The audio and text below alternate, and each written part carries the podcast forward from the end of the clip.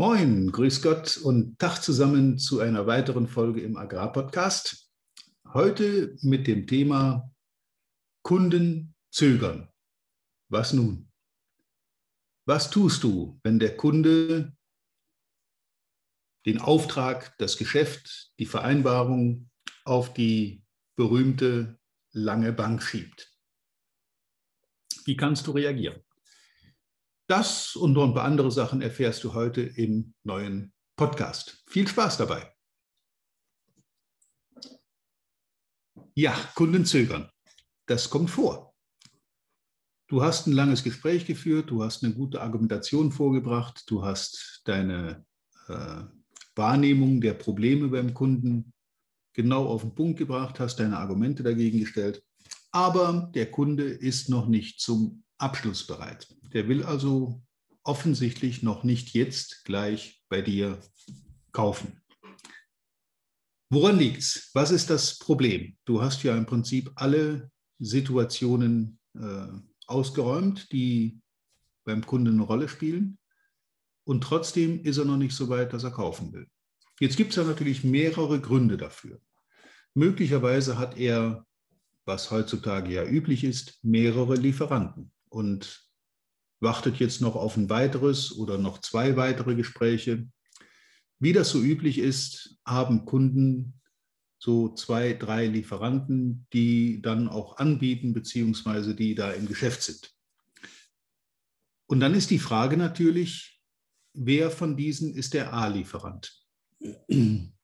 Beobachte dich selber als Kunde. Wir werden dazu auch noch äh, in Kürze eine weitere Folge aufnehmen, was dein eigenes Kundenverhalten, also du als Käufer, auf dein Verhalten als Verkäufer für einen Einfluss hat.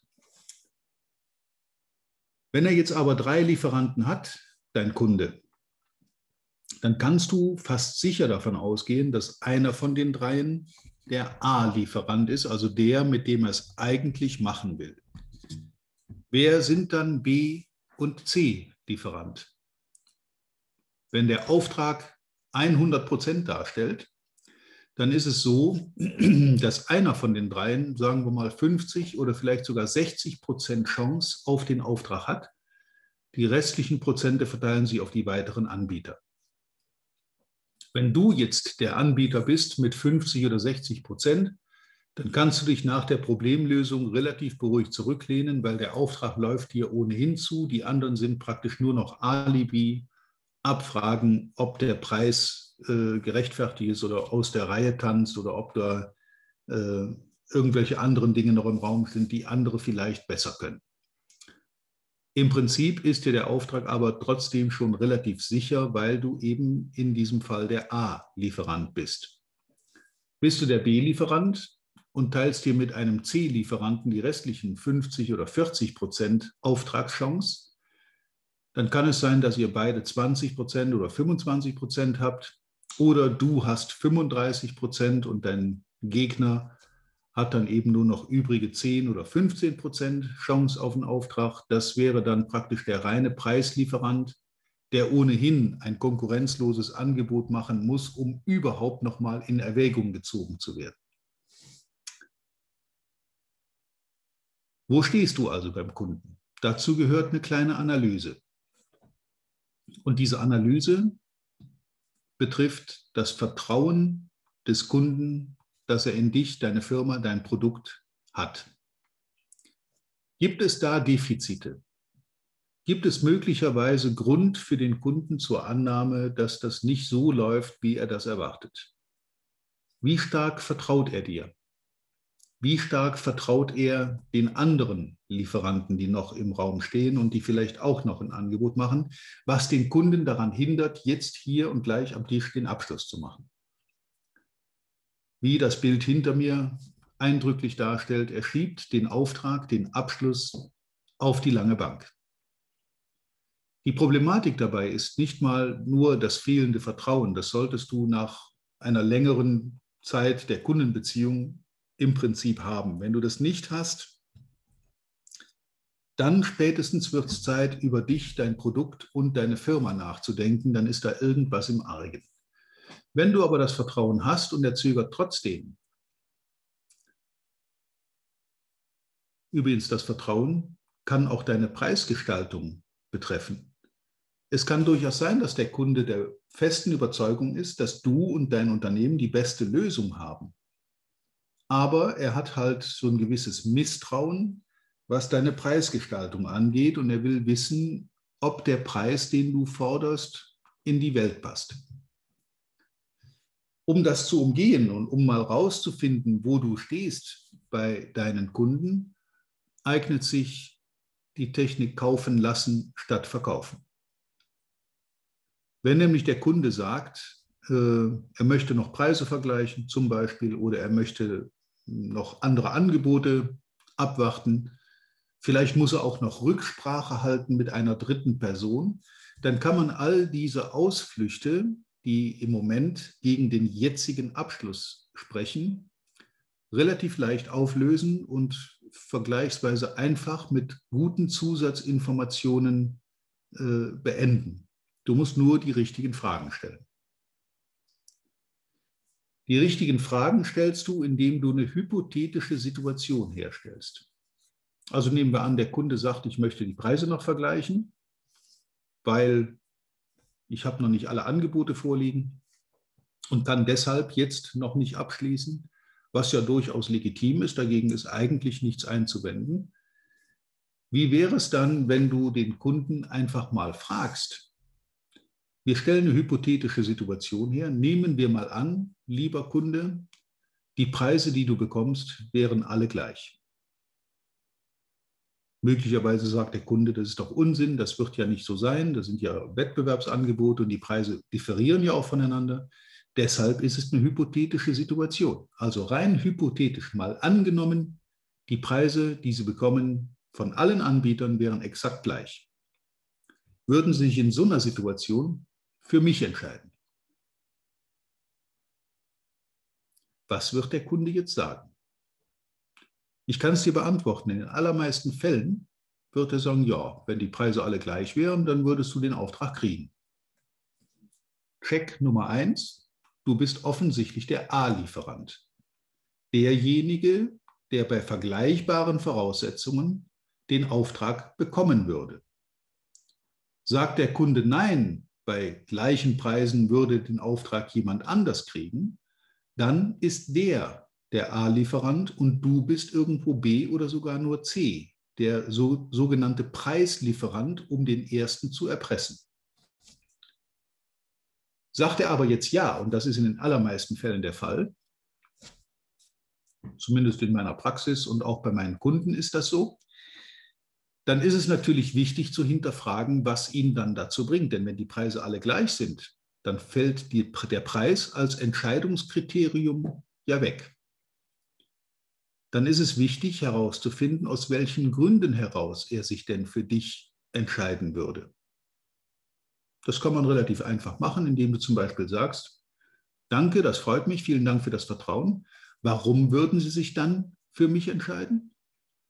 Jetzt kommt der Kunde mit ein, zwei oder sogar drei Punkten um die Ecke, die dir vielleicht überhaupt nicht bewusst waren, die du selber nicht auf dem Schirm hattest, aber die für dein Angebot sprechen und die auch die Begründung sind, sich eben für dich und nicht bei anderen bei exakt gleichen Preisen zu entscheiden. Diese drei Gründe oder zwei, die da kommen, das sind deine USBs. Das ist das, was dich von den Wettbewerbern abhebt und dafür sorgt, dass der Kunde sich für dich entscheidet und nicht für die anderen. Jetzt musst du eigentlich nur noch herausfinden, welchen Stellenwert hat dieses Kriterium. Ist das für den Kunden besonders wichtig? Vielleicht wusstest du auch gar nicht, dass er dieses Kriterium auch noch heranzieht für die Entscheidung. Und kannst du es erfüllen? dann ist es auch relativ einfach darauf zu reagieren, indem du nämlich einfach sagst, also nehmen wir mal weiter an, ich kann jetzt diesen Punkt, den Sie gerade ansprechen, vollumfänglich erfüllen und Ihnen liefern. Wären wir dann jetzt beieinander? Ist zumindest ein weiterer Abschlussversuch nach der kleinen Ouvertüre mit der Hypothesefrage, die aber dazu führen kann, dass der Kunde sagt, ja, eigentlich hast du recht. Diesen Punkt, den ich da gerade genannt habe, das ist der, den du offensichtlich am besten kannst und deshalb machen wir das jetzt auch rund. Mehr als einmal passiert, sogar sehr häufig schon passiert. Das heißt nicht, dass du den Auftrag auf jeden Fall kriegst, aber du hast zumindest das Wissen darüber, was jetzt den Ausschlag geben wird, wenn wir den Preis mal außen vor lassen. Also nutze diese kleine diesen kleinen Umweg über diese Frage kaufen lassen statt verkaufen und bringe den Kunden dazu, dir zu sagen, warum er dich bevorzugt oder warum du sein A-Lieferant bist. Wenn du herausfindest, du bist der B- oder gar nur C-Lieferant, dann hast du zumindest einen Anlass und weißt, woran du arbeiten musst, um bei ihm dann doch zum A-Lieferanten zu werden. Vielleicht nicht für diesen Auftrag, um den es jetzt gerade geht, aber für die folgenden Aufträge hast du einen sehr starken und sehr großen Wissensvorsprung vor allen anderen. Interessanterweise wissen ganz, ganz viele Verkäufer nicht wirklich, warum Kunden tatsächlich bei ihnen kaufen. Die einfachste Aussage ist, naja, ich war halt preislich günstiger. Das wäre mir aber zu billig im wahrsten Sinn des Wortes. Denn wenn nur der Preis den Ausschlag gäbe für Auftrag ja oder nein, dann wäre es sicher einfacher, als durch die Gegend zu fahren und Leute zu besuchen und Kundenakquise zu betreiben, einfach eine Kalkulation auf den Tisch zu legen, die kein Wettbewerber toppen kann. Wenn du immer der Billigste sein musst, um zu verkaufen, dann läuft bei dir, deinem Unternehmen, deinem Produkt irgendetwas falsch dann ist er offensichtlich nicht überzeugt von dem Mehrwert, den du bieten kannst. Du hast vielleicht auch keinen Mehrwert und dann ist es deine, deine Aufgabe, ich hätte fast verdammte Aufgabe gesagt, aber ich habe mich kurz noch bremsen können, ähm, dann ist es deine Aufgabe, dafür zu sorgen, dass der Kunde das auch wahrnimmt und dass du dieses Kriterium eben einfach erfüllst.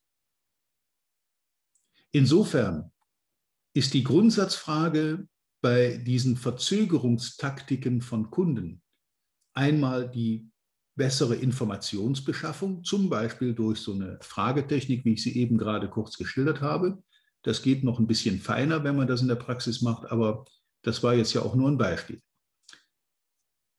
Und die wichtige Frage, die dahinter steckt, ist, wie viel Vertrauen hat der Kunde zu dir, zu deiner Leistung und wie kannst du ihm deutlich machen, dass du der Einzige bist, der das in diesem Markt in dieser Form bieten kann? Dann kannst du nämlich an dir arbeiten. Jeder, der mit Menschen zu tun hat, weiß, dass es unglaublich schwierig ist, das Verhalten anderer Menschen zu verändern und dass es auch schwierig ist, das eigene Verhalten zu ändern.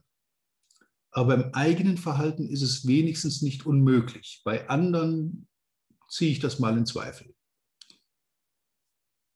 Wenn ich der Meinung bin, dass ich das Verhalten anderer Menschen ändern muss oder will, dann ist das wie ein Kampf gegen Windmühlen. Damit wirst du nie fertig. Wenn du irgendwas verändern willst, was zum Beispiel zu mehr Vertrauen deiner Kunden in dich führen soll, dann musst du bei dir, deiner Firma, deinem Produkt anfangen. Vielleicht bist du derjenige, der den, den begrenzenden Faktor ausmacht, weil dir die richtigen Fertigkeiten fehlen, weil der Kunde noch kein tiefes Vertrauen zu dir gefasst hat, weil er noch nicht so recht weiß, wie er dich einzuordnen hat und so weiter. Dann ist das eine Sache, die durch, ja, durch einen Zeitraum durchaus bearbeitet werden kann und dann auch behoben werden kann. Ist es deine Firma, die zu möglicherweise Misstrauen führt? Dann ändere die Organisationsstruktur. Arbeite daran, dass die Firma so aufgestellt ist, dass die Kunden das honorieren. Wenn es dein Produkt ist, ändere das Produkt. Den Preis zu ändern von einem Produkt ist relativ einfach. Dann hauen wir halt die letzten paar Cent und paar Prozentchen Rabatt noch raus, bis dann am Ende nichts mehr überbleibt und selbst für dein Gehalt nicht mehr genug bleibt. Das ist eine Spirale, die ins Nichts führt eine Abwärtsspirale. Eine der prominentesten und wichtigsten Eigenschaften von Verkäufern ist es, ihre Preise durchzusetzen. Und anders als viele glauben, wir haben es hier in, dem, in der Reihe auch schon häufiger, habe ich es zumindest bemerkt und angebracht, das Thema, mit Rabatten erzeugt man kein Vertrauen. Im Gegenteil. Wenn ich einem Kunden Rabatt gebe, ohne Gegenleistung, die der Kunde liefern muss, damit er Rabatt bekommt, dann erzeuge ich damit Misstrauen beim Kunden und das Gegenteil dessen, was ich erreichen wollte. Ich habe vielleicht dann gerade den Auftrag mir gekauft mit Rabatt, aber das Vertrauen des Kunden noch weiter beschädigt. Und dann wird die nächste Verhandlung und die nächste und die übernächste entsprechend noch härter werden. Und diesen Teufelskreis muss man durchbrechen, indem man natürlich seine Preise durchsetzt. Auch vielleicht auf die Gefahr hin, dass ich nicht alle und jeden Auftrag kriege, aber Umsätze, die mit Rabatt erkauft werden, sind für keinen, weder für den Kunden noch für den Verkäufer, ein lohnendes Geschäft und in irgendeiner Form zukunftsweisend.